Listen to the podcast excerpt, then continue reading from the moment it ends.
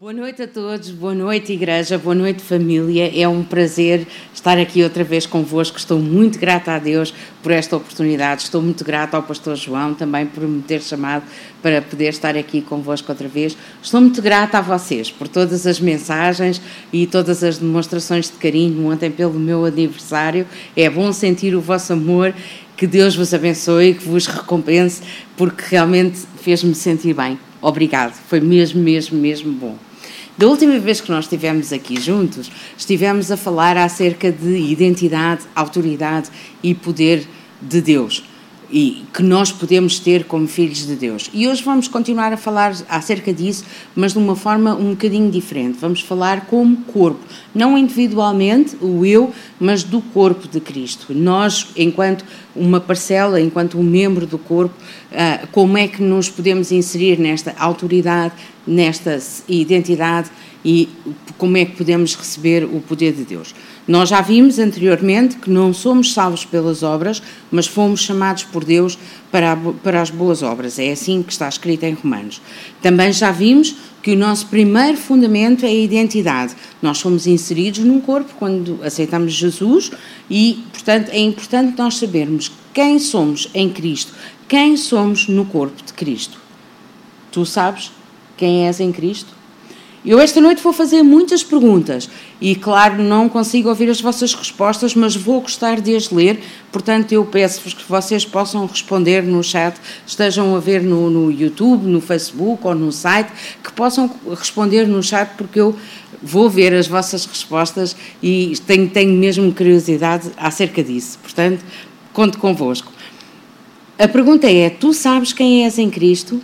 E mais, e mais importante que isto, tu reconheces que és parte de um corpo e que estás inserido do, numa comunidade com gente tão imperfeita como tu.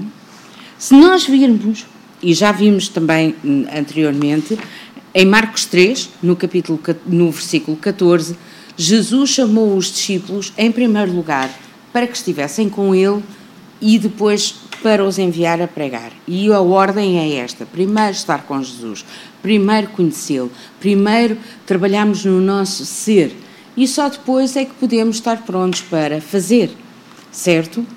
Agora faço eu uma pergunta. E os discípulos eram perfeitos e não tinham diferenças de personalidade entre si e tudo correria sempre maravilhosamente entre eles porque uh, não haviam diferenças e aquilo era sempre tudo um mar de rosas. Sim? Não, pois não. Eu até a falar fiquei com dúvidas naquilo que estava a dizer. Não era assim. E eles eram pessoas como nós, os discípulos eram pessoas como nós e com grandes diferenças na sua personalidade. Portanto, mesmo quando eles foram chamados para estar com Jesus, havia esta diferença e eles tiveram que aprender a viver com estas diferenças, porque é importante que existam diferenças e é importante que exista um nível, digamos, saudável de, de uh, divergência, porque também é esta divergência que faz avançar o mundo, que faz haver ideias diferentes para a mesa e que no complemento de todas as, de todas as ideias nós possamos então avançar mas é termos a certeza que estamos todos, embora as ideias sejam muito diferentes e as maneiras de ser sejam muito diferentes, e até de falar e até os pensamentos sejam muito diferentes, a verdade é que quando nós sabemos que estamos todos para o mesmo e estamos todos virados para o mesmo lado, nós respeitamos uns aos outros, respeitamos as ideias uns dos outros e podemos avançar juntos, mesmo quando não estamos de acordo em todas as coisas, mas estamos de acordo no essencial, estamos no, no, de acordo naquilo que nos une, que é Cristo. Então, os discípulos também tiveram que aprender a viver com estas diferenças. E como é que eles conseguiam? Da mesma forma como nós hoje também temos que conseguir. É não colocar os olhos nos nossos irmãos e nas nossas irmãs e nos seus defeitos, mas colocar os olhos em Cristo. E ter os olhos, aconteça o que acontecer, ter os olhos permanentemente colocados em Cristo, fixos em Cristo. Assim em Jesus. Aliás, nós temos também exemplos na Bíblia de quando os discípulos tiravam os olhos de Jesus, e, e perdoem-me a expressão, sei asneira, não é? quando eles começaram a, a, discutir sobre quem é que seria o maior do reino dos céus. Ou quando a mãe de Tiago e João, acompanhada dos seus filhos, veio ter com Jesus e pedir Oh, eles são os melhores, eles são os maiores, eles são os heróis. Por favor, garante que eles se sentam um à tua direita e outro à tua esquerda. Asneira, perdoem-me, mas é verdade. Porquê? Porque eles não tinham os olhos colocados em Cristo, tinham os olhos colocados noutra coisa qualquer. O que é que vai acontecer comigo a seguir? O que é, como é que as pessoas me vão ver? Ou outra coisa qualquer. Isto é um exemplo para nós. E é um exemplo para nós, especificamente neste tempo, porque eu posso dizer-vos que eu sinto, tenho uma convicção muito forte de que Deus, nesta estação, nos está a chamar para nos movermos como corpo. E está-nos a chamar para fazermos algo corporativamente, ou seja, todos juntos. Ora, para nós uh, nos movermos como corpo, nós temos que nos mover todos para o mesmo lado, nós temos que ter atenção como é que Deus se está a mover para poder nos mover com Ele e só vamos conseguir fazer isso se todos nós tivermos os olhos claramente fixados em Jesus. Então, o nosso, o nosso desafio para esta estação, para esta época, é não tirarmos os olhos de Jesus, aconteça o que acontecer. Não tirarmos os olhos de Jesus. E aí não chega nós sabermos quem somos individualmente, nós temos também que discernir o corpo. Temos que ser capazes de discernir o corpo. É algo que nós tipicamente falamos na ceia, mas que se aplica aqui de uma forma muito importante.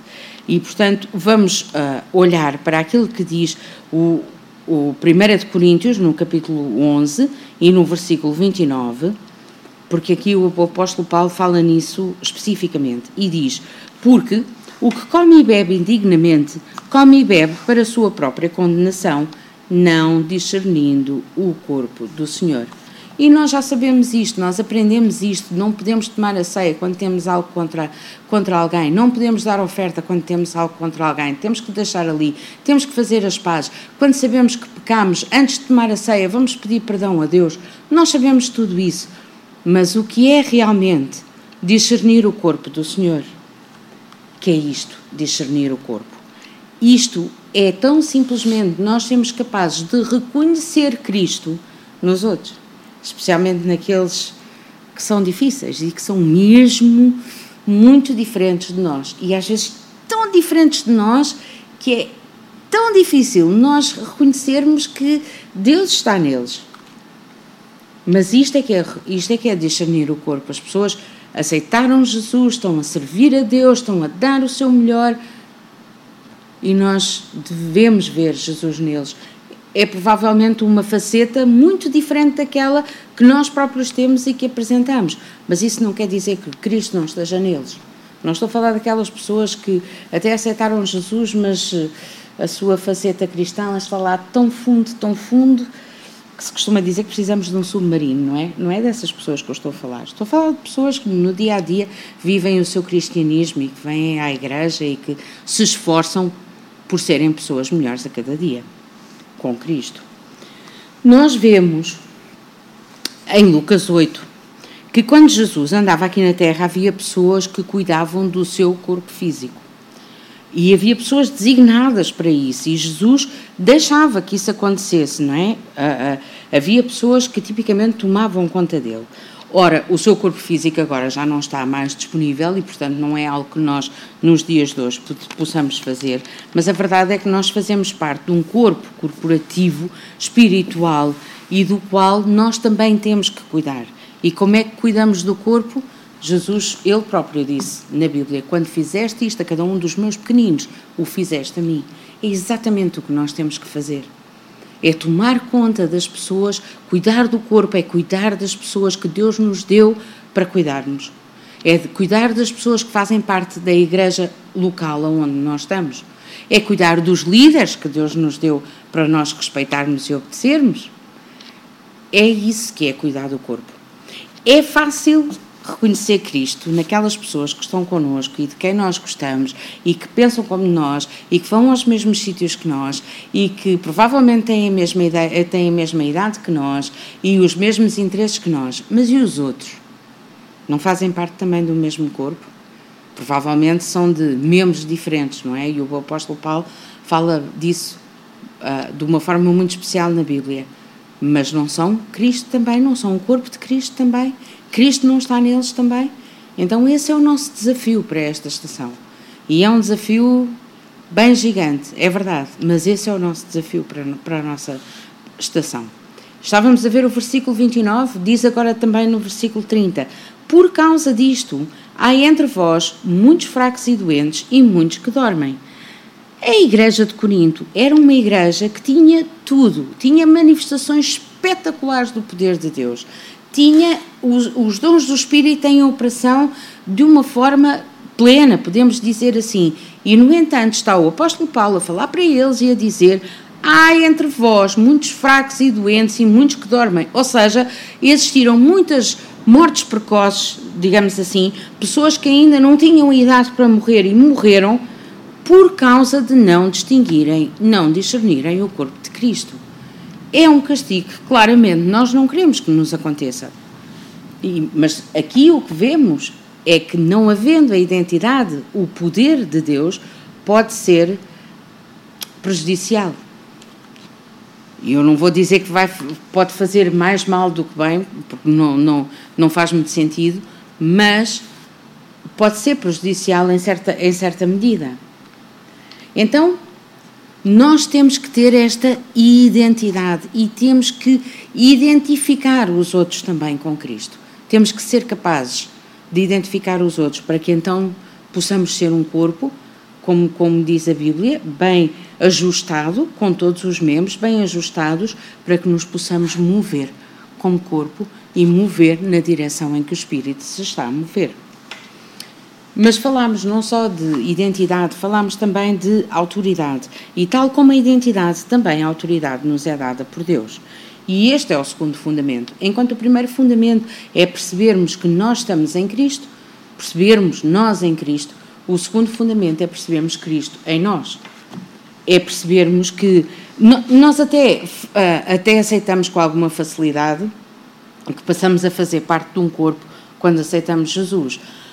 Agora, perceber que Cristo passa a viver em nós e que nós somos carregadores desta autoridade, somos, uh, uh, carregamos connosco o nome, a presença, a autoridade de Cristo, é algo, especialmente nos primeiros tempos de, de crentes, e de certeza que não é só comigo que aconteceu, é muito difícil nós, nós entendermos isso e nós temos percepção disso de, de uma forma clara. Temos muitas limitações em, em, em perceber que Cristo também se pode manifestar a, a, através de nós, ou em nós e na nossa vida. Porquê? Porque, especialmente aqueles que, que aceitaram Jesus já numa vida adulta, provavelmente se veem como um filho pródigo, não é? Uh, Vemos-nos como, mais como servos do que propriamente como filhos e muito menos então como herdeiros. Se nós olharmos para, para a parábola do, do filho pródigo, conforme é descrita em Lucas, no capítulo 15, e lendo nos versículos 21 a 24, diz assim: E o filho lhe disse: Pai, pequei contra o céu e contra ti, e já não sou digno de ser chamado teu filho. Será que não nos sentimos assim também, indignos? Mas a Bíblia diz exatamente o contrário de nós. Quando aceitamos Jesus, deixamos de ser indignos isto é muito importante, que nós possamos pedir ao Espírito Santo que ministre aos nossos corações nesta noite. Se nós precisamos ainda de ministração e precisamos de, de mudança da, da nossa perspectiva, a forma como nós olhamos para nós próprios, porque nós deixamos de ser indignos e deixamos de ser criaturas de Deus, que já era alguma coisa, para passarmos a ser filhos de Deus. Então deixamos de ser indignos. Mas o pai, continuando, diz aos seus servos: Trazei depressa o melhor vestido e vestilho, e pondo-lhe um anel na mão e alparcas nos pés, e trazei o bezerro cevado e matai-o, e comamos e alegremos porque este meu filho estava morto e reviveu, tinha-se perdido e, foram, e foi achado. E começaram a alegrar-se.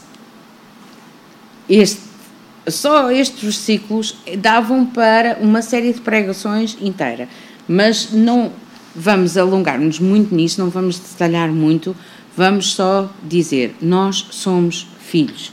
temos Cristo em nós. Cristo é nosso. O apóstolo Paulo fala de Cristo em nós, a esperança da glória. Cristo em nós é muito diferente de Cristo em mim.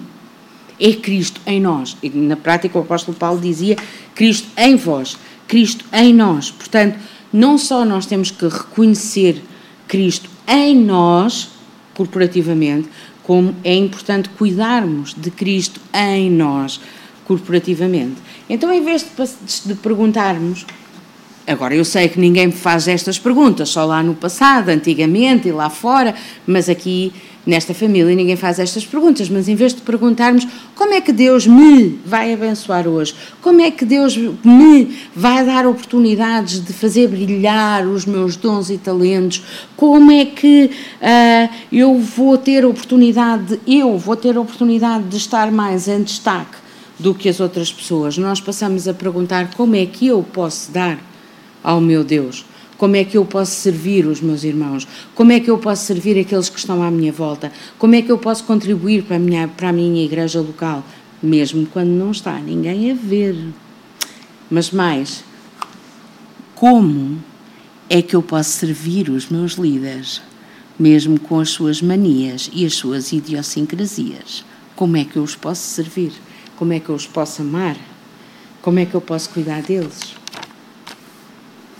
É duro. Mas é mesmo para isso que nós fomos chamados. Como é que eu posso dar, dar, dar, dar, dar? É esta a pergunta que nós temos que fazer a cada dia. Quais são as oportunidades que Deus me dá hoje para que eu possa dar? Ah, na verdade era o que Eliseu fazia em relação a Elias, não é? Eliseu servia Elias e no final Eliseu ficou com porção dobrada do espírito de Elias quando ele deixou cair sobre ele a sua capa. Mas agora isto leva-me a falar do poder de Deus e agora tenho também alguma pergunta sobre sobre o poder de Deus. Onde é que existe mais poder? É quando cai fogo do céu ou é quando o pouco de farinha ou o pouco de azeite não se acaba. Há uma manifestação que é muito mais espetacular do que a outra, falámos disso da última vez, mas onde é que existe mais poder de Deus em operação? É equivalente, não é? O poder de Deus é o poder de Deus. Porque é que estamos a medir a, a quantidade de poder que está em operação? Ou quando os nossos empregos são mantidos durante a pandemia, ou quando os nossos salários não são totalmente cortados nesta pandemia, ou mesmo quando são cortados, Deus supre por outras vias. Ou mesmo quando nós estamos a, a pedir orientação a Deus e outra pessoa, sem sequer saber, nos envia alguma coisa ou nos faz ver alguma coisa e recebemos ali mesmo a resposta. É o poder de Deus em operação mas nós realmente queremos mais, nós queremos muito mais. E há mais para nós, para todos nós que desejamos ver com os nossos olhos a manifestação do poder de Deus, conforme nós lemos na Bíblia, há mais para nós, mas a primeira coisa a acontecer é há mais para nós como corpo. Porque sabe uma coisa? Aquela ideia de o herói eh, solitário, sozinho, que vai salvar o mundo inteiro e que é capaz de uh, sacrifícios e esforços sobre-humanos e salva todos, isso já ficou lá para trás na história. Até os filmes de ação, que o nosso pastor gosta muito, e eu por acaso também e eu sei que o pastor João gosta muito do Steven Seagal e eu também, mas também gostava muito de ver o Chuck Norris e também gostava muito, sempre gostei muito do Bruce Willis, porque é um bocadinho anti-herói. E, e, temos outras, outras personagens, não é? Como o Rambo, uh, como até o Terminator, etc. Sabe uma coisa? Esses, esses filmes estão todos lá para trás. E estas pessoas todas, estes atores todos, estão velhos e já não fazem filmes.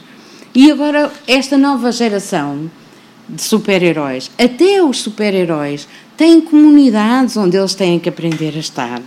Até os super-heróis têm que aprender a trabalhar em equipa. Quanto mais nós. Os super-heróis temos os Avengers, temos os Watchmen, temos a Liga da Justiça, temos os Defenders, temos os X-Men, sei lá que mais é que temos. Mas não é um super-herói e toda a gente atrás. Não, não. São vários que estão a trabalhar em equipa e com as suas manias e os seus defeitos. Eles têm que aprender a trabalhar em equipa. E sabe outra coisa?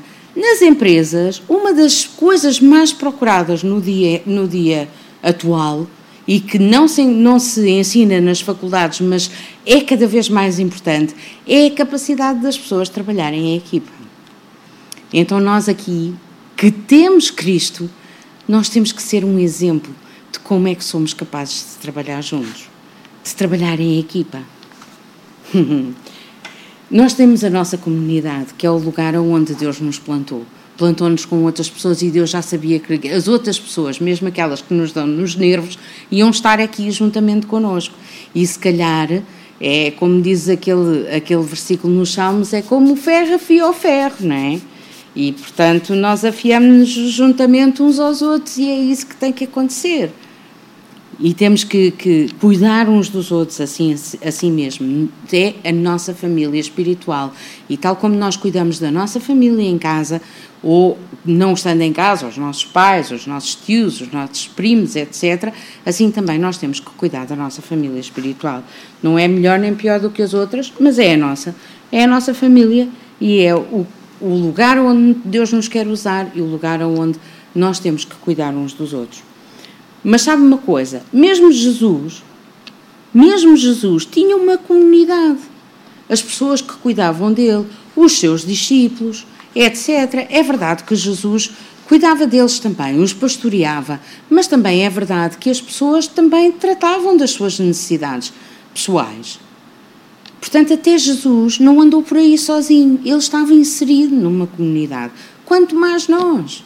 Quanto mais nós, nós precisamos uns dos outros. Não fomos feitos para andar aí sozinhos e para acharem, muitos de nós, se calhar até temos dons e talentos para dar e vender, perdoem-me o termo, e éramos capazes até de fazer imensa coisa sozinhos, mas não foi para isso que Deus nos chamou.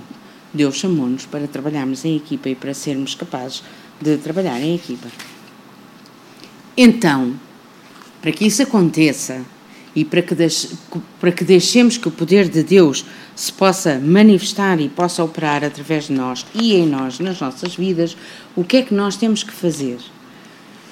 E, tal como no domingo passado, que o Armando já, já estava a dizer, e ele já sabia que eu ia falar de cinco ideias, e, e apresentou assim a mão, é mesmo isso, cinco ideias que eu quero falar. Primeira ideia, começa no natural. O que é que vem à tua mão para fazer? É isso que tu tens que fazer. Como é que tu podes servir o corpo? Agora, até com a pandemia, há muito mais oportunidades de servir o corpo do que havia antes. Portanto, procura oportunidades de servir. Vê como te podes envolver. Até podes servir dentro de casa ou até podes servir fora de casa. Podes servir online. E eu não posso avançar mais porque eu estou-me a lembrar de tantas pessoas tantas pessoas, tantas pessoas, que encurtaram as suas férias para poderem estar aqui mais cedo ou irem mais tarde para que nada faltasse na casa de família. Pessoas que, mesmo estando de férias, estando longe, fizeram tudo para que nada faltasse, quer na casa de família, quer no streaming online. Tantas pessoas que se dedicam, mesmo nas suas férias, e eu sou tão, tão, tão privilegiada por poder servir lado a lado, a ombrear com essas pessoas. Sou tão privilegiada por poder aprender também com essas pessoas. E não, não vou nomear, porque eu, quando começo a nomear, esqueço-me sempre de alguém, mas eu gostava de dizer que são pessoas do grupo de louvor, são pessoas da multimédia, são pessoas da produção, são pessoas que estão sempre disponíveis para louvar a Deus, estejam de férias, estejam a trabalhar, estejam a fazer o que quer que, que estejam. Graças a Deus por isso. E tu, o que é que podes fazer durante esta pandemia? O que é que podes fazer no lugar onde tu estás? O que é que podes fazer? Não esperes que alguém vá falar contigo. Não esperes. Vai tu falar com o líder da área onde queres servir. Vai falar, vai dizer o que é que gostavas de fazer. Põe-te à disposição de Deus e dos líderes. Vai fazer isso. Ponto número dois. busca o sobrenatural de Deus. Não é possível nós movermos numa medida maior do poder de Deus sem termos o batismo no Espírito Santo. O pastor Paulo Cardoso já falou nisso algumas vezes no passado. Nós temos que ter o batismo do Espírito Santo e tem que ser algo que nós temos que desejar ardentemente e buscar. Portanto, se é algo que ainda não se passa na tua vida, é algo que tu deves buscar e pedir a Deus que te dê. E a mesma coisa relativamente aos dons do Espírito. Tens a Bíblia para ler, 1 Coríntios 12 a 14, podes ler com o, o que é que existe em termos de dons do Espírito. Pede a Deus que te dê, pede a Deus que te conceda mover-te nos dons. Evidentemente, não te vais mover em todos eles de uma vez, mas e, e nem vai acontecer de uma forma espetacular, mas começa sempre pequenino, mas pede a Deus que te dê isso. Pede a Deus que te dê dons aonde tu te possas mover e mover no sobrenatural. Número 3 aprende a ver Cristo nos outros. Já falámos disto sobremaneira, não me quero alongar aqui, mas quero voltar a dizer: mesmo aqueles que nos parecem papel de lixa, é nesses que nós temos que nos focar e esforçar para vermos Cristo e para reconhecermos Cristo. Como é que nós conseguimos? Já vimos. Nem é mantendo os olhos nessas pessoas, nem é mantendo a língua muito ativa é ficar de bico calado, orar a Deus e manter os nossos olhos fixos nele. Temos, de uma vez por todas, é claro que eu não estou a falar para aqui, eu estou a falar para outras pessoas, mas temos, de uma vez por todas, distinguir o incêndio da má língua antes que ele chegue ao pé de nós. Temos que o extinguir. Má língua não se coaduna com o poder de Deus. Nós temos que corrigir isso. Que Deus nos ajude a fazer isso. E sejamos de uma vez por todas cristãos maduros. Número 4.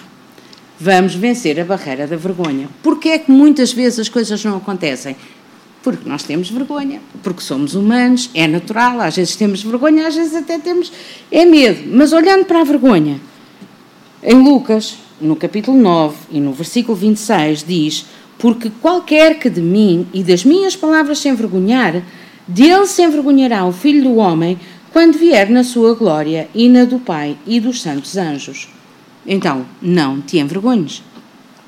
Se alguém pede oração, ora logo. Se, alguém, se tens algo para partilhar, vai partilhar. Porque senão perdes tu e perde a outra pessoa, ou as outras pessoas, ou a igreja, que teria algo para ser abençoado com a tua partilha. Ou será por causa da tua vergonha que é no teu lugar que as pedras têm que clamar? Não é, pois não? Graças a Deus. Eu gosto de vocês. E esta pregação, em primeiro lugar, é para mim, ok? Número 5. Estamos a terminar. Glória. Vocês, vocês querem que eu acabe, não é? Eu vou acabar. Número 5. Mas aqui vamos demorar mais um bocadinho. Obedece com ousadia e intrepidez.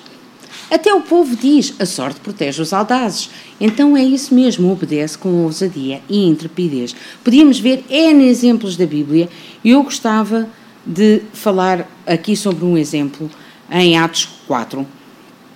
Vamos ler os versículos 18 a 20. Uh, ah, estavam os, os, dois discípulos na prisão, e, ou, ou melhor, antes disso, Pedro e João. Uh, tinham sido chamados e estavam a ser admoestados, e o que lhes estavam a dizer era: E chamando-os, disseram-lhes que absolutamente não falassem no nome de Jesus. Mas agora repare: respondendo, porém, Pedro e João lhes disseram: Julgai vós se é justo diante de Deus ouvir-vos antes a vós do que a Deus. Porque não podemos deixar de falar do que temos visto e ouvido. Nós não podemos, nós simplesmente temos que obedecer e temos que ser ousados a obedecer. E antes disso, aliás, isto é a continuação, antes disso, formos lá atrás, a Atos 3, no nos versículos 1 a 6, e eu vou lê-los todos e assim terminamos. Pedro e João subiram juntos ao templo, à hora da oração, a hora nona, e era trazido um varão que desde o ventre da sua mãe era coxo o qual todos os dias punham à porta do templo, chamada Formosa, para pedir esmola aos que entravam. O qual, vendo Pedro e João, que iam entrando no templo, pediu que lhe dessem uma esmola. E se fôssemos nós, Alguns iam dizer: Não tenho nada para te dar. Outros até iam fingir que não o viam. Entrar a correr, fingir: Pronto, não é nada comigo. Mas Pedro, com João, fitando os olhos nele, disse: Esta noite antes de dormir vou orar por ti. Foi isso. Ah, não foi. Não. Então ele disse: Este domingo vou pedir oração ao pastor. Não, também não foi. Então ele disse: Vou lá dentro perguntar se alguém te pode ajudar. Não, também não foi isso que ele disse. Então, ele disse: Olha para nós. E continuando: E olhou para eles, esperando receber deles alguma coisa. E disse Pedro: Não tenho prata, nem ouro, mas o que tenho, isso te dou. Em nome de Jesus Cristo Nazareno, levanta-te e anda. Já sabemos o resto, não vamos ler mais. Mas sabem o que é que eu gosto aqui? Pedro e João juntos. Eles não podiam ser mais diferentes, não é?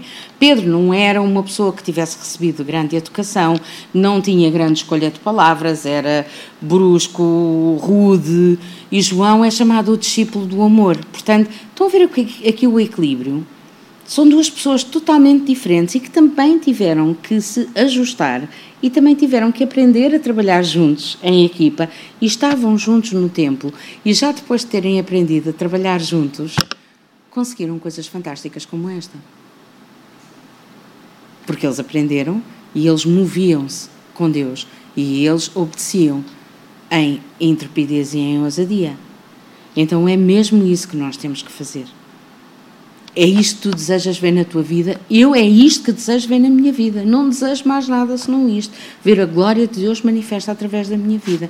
O que é que nós temos que fazer? Temos que reconhecer Cristo nos outros. Temos que servir o corpo sem reservas. Temos que buscar o sobrenatural de Deus. Temos que vencer a vergonha. E disso eu podia vos dar uma palestra inteira. Vencer a vergonha. Ainda hoje, quantas vezes eu sinto vergonha? Mas temos que vencer a vergonha e temos que passar a ter ousadia na nossa obediência. Vocês imaginam quantas vezes Pedro e João não devem ter andado às cabeçadas pela sua forma diferente de ver as coisas? Mas nós estamos numa estação em que Deus nos chama, que é uma estação de conquista corporativa. É uma estação que nós só conseguimos entrar e nós só conseguimos conquistar aquilo que Deus tem para nós se formos juntos. E por isso é tempo de baixarmos os nossos egos e é tempo de aprendermos a trabalhar em equipa para que juntos possamos buscar o sobrenatural de Deus e possamos conquistar aquilo que Ele tem para nós. Podemos orar nesta noite para que Deus faça isso mesmo em nós? Jesus também fez uma oração assim. Sabe o que, é, que é que ele pediu? Pai, fá-los um, assim como nós somos um. Que nós possamos fazer esta oração nesta noite. Querido Papá, tu sabes todas as coisas e tu sabes, às vezes, o quão difícil é nós comportarmos-nos como teus filhos, maduros, Senhor mas nesta noite a nossa oração é que o Teu Espírito venha ajudar-nos, Senhor, venha construir em nós, venha transformar os nossos corações, de forma a que nós possamos realmente ser um, uns com os outros e contigo, Senhor no nome de Jesus. Nós queremos esta nova estação, nós tomamos posse desta nova estação, desta estação de conquista. Senhor, nós estamos aqui para arrancar almas do, do, do inferno, Senhor. Nós estamos aqui para fazer guerra às portas do inferno, Senhor. E isso só é possível realmente quando estamos juntos, juntos como um só. Pai, dá-nos essa capacidade de estarmos em uníssono, dá-nos esta capacidade de estarmos bem ajustados e nos movermos como corpo. Senhor, no nome de Jesus, nós clamamos, Senhor, que tu faças isso neste lugar, que tu faças isto neste, neste pedaço de corpo, Senhor, que tu faças isto nesta comunidade, nesta igreja local e que tu faças isso em cada um dos nossos corações. Senhor, nós te agradecemos pelo batismo no corpo nós te agradecemos porque muitos de nós já somos batizados nas águas e te agradecemos pelo batismo no Espírito Santo que tu já nos deste. Mas Deus, que nos dês esta unidade de que nós precisamos para avançar, é a nossa oração nesta noite. Faz-nos um, faz-nos um, Senhor, faz-nos um em ti. Faz-nos um no nome de Jesus, porque nós realmente não somos capazes, não é pela nossa capacidade humana, não é só mesmo pelo teu Santo Espírito. Senhor, e nós reconhecemos isso. Nós reconhecemos por nós, sem ti, nada podemos fazer, é o que diz a Bíblia. E é verdade, sem ti nada podemos fazer. Mas Deus, contigo nós passamos pelo meio de um batalhão. Por isso, nesta noite, a nossa oração é: faz-nos um querido papá. No nome de Jesus nós oramos. Amém. Amém. Deus vos abençoe ricamente. Foi um prazer estar aqui. Não se zanguem comigo. espero não ter sido muito mazinha e espero ver-vos em breve, ou domingo, online, ou presencialmente, ou numa próxima semana, numa próxima oportunidade. Boas férias para quem ainda está de férias, bom regresso para quem está a voltar. Deus vos abençoe. Amém.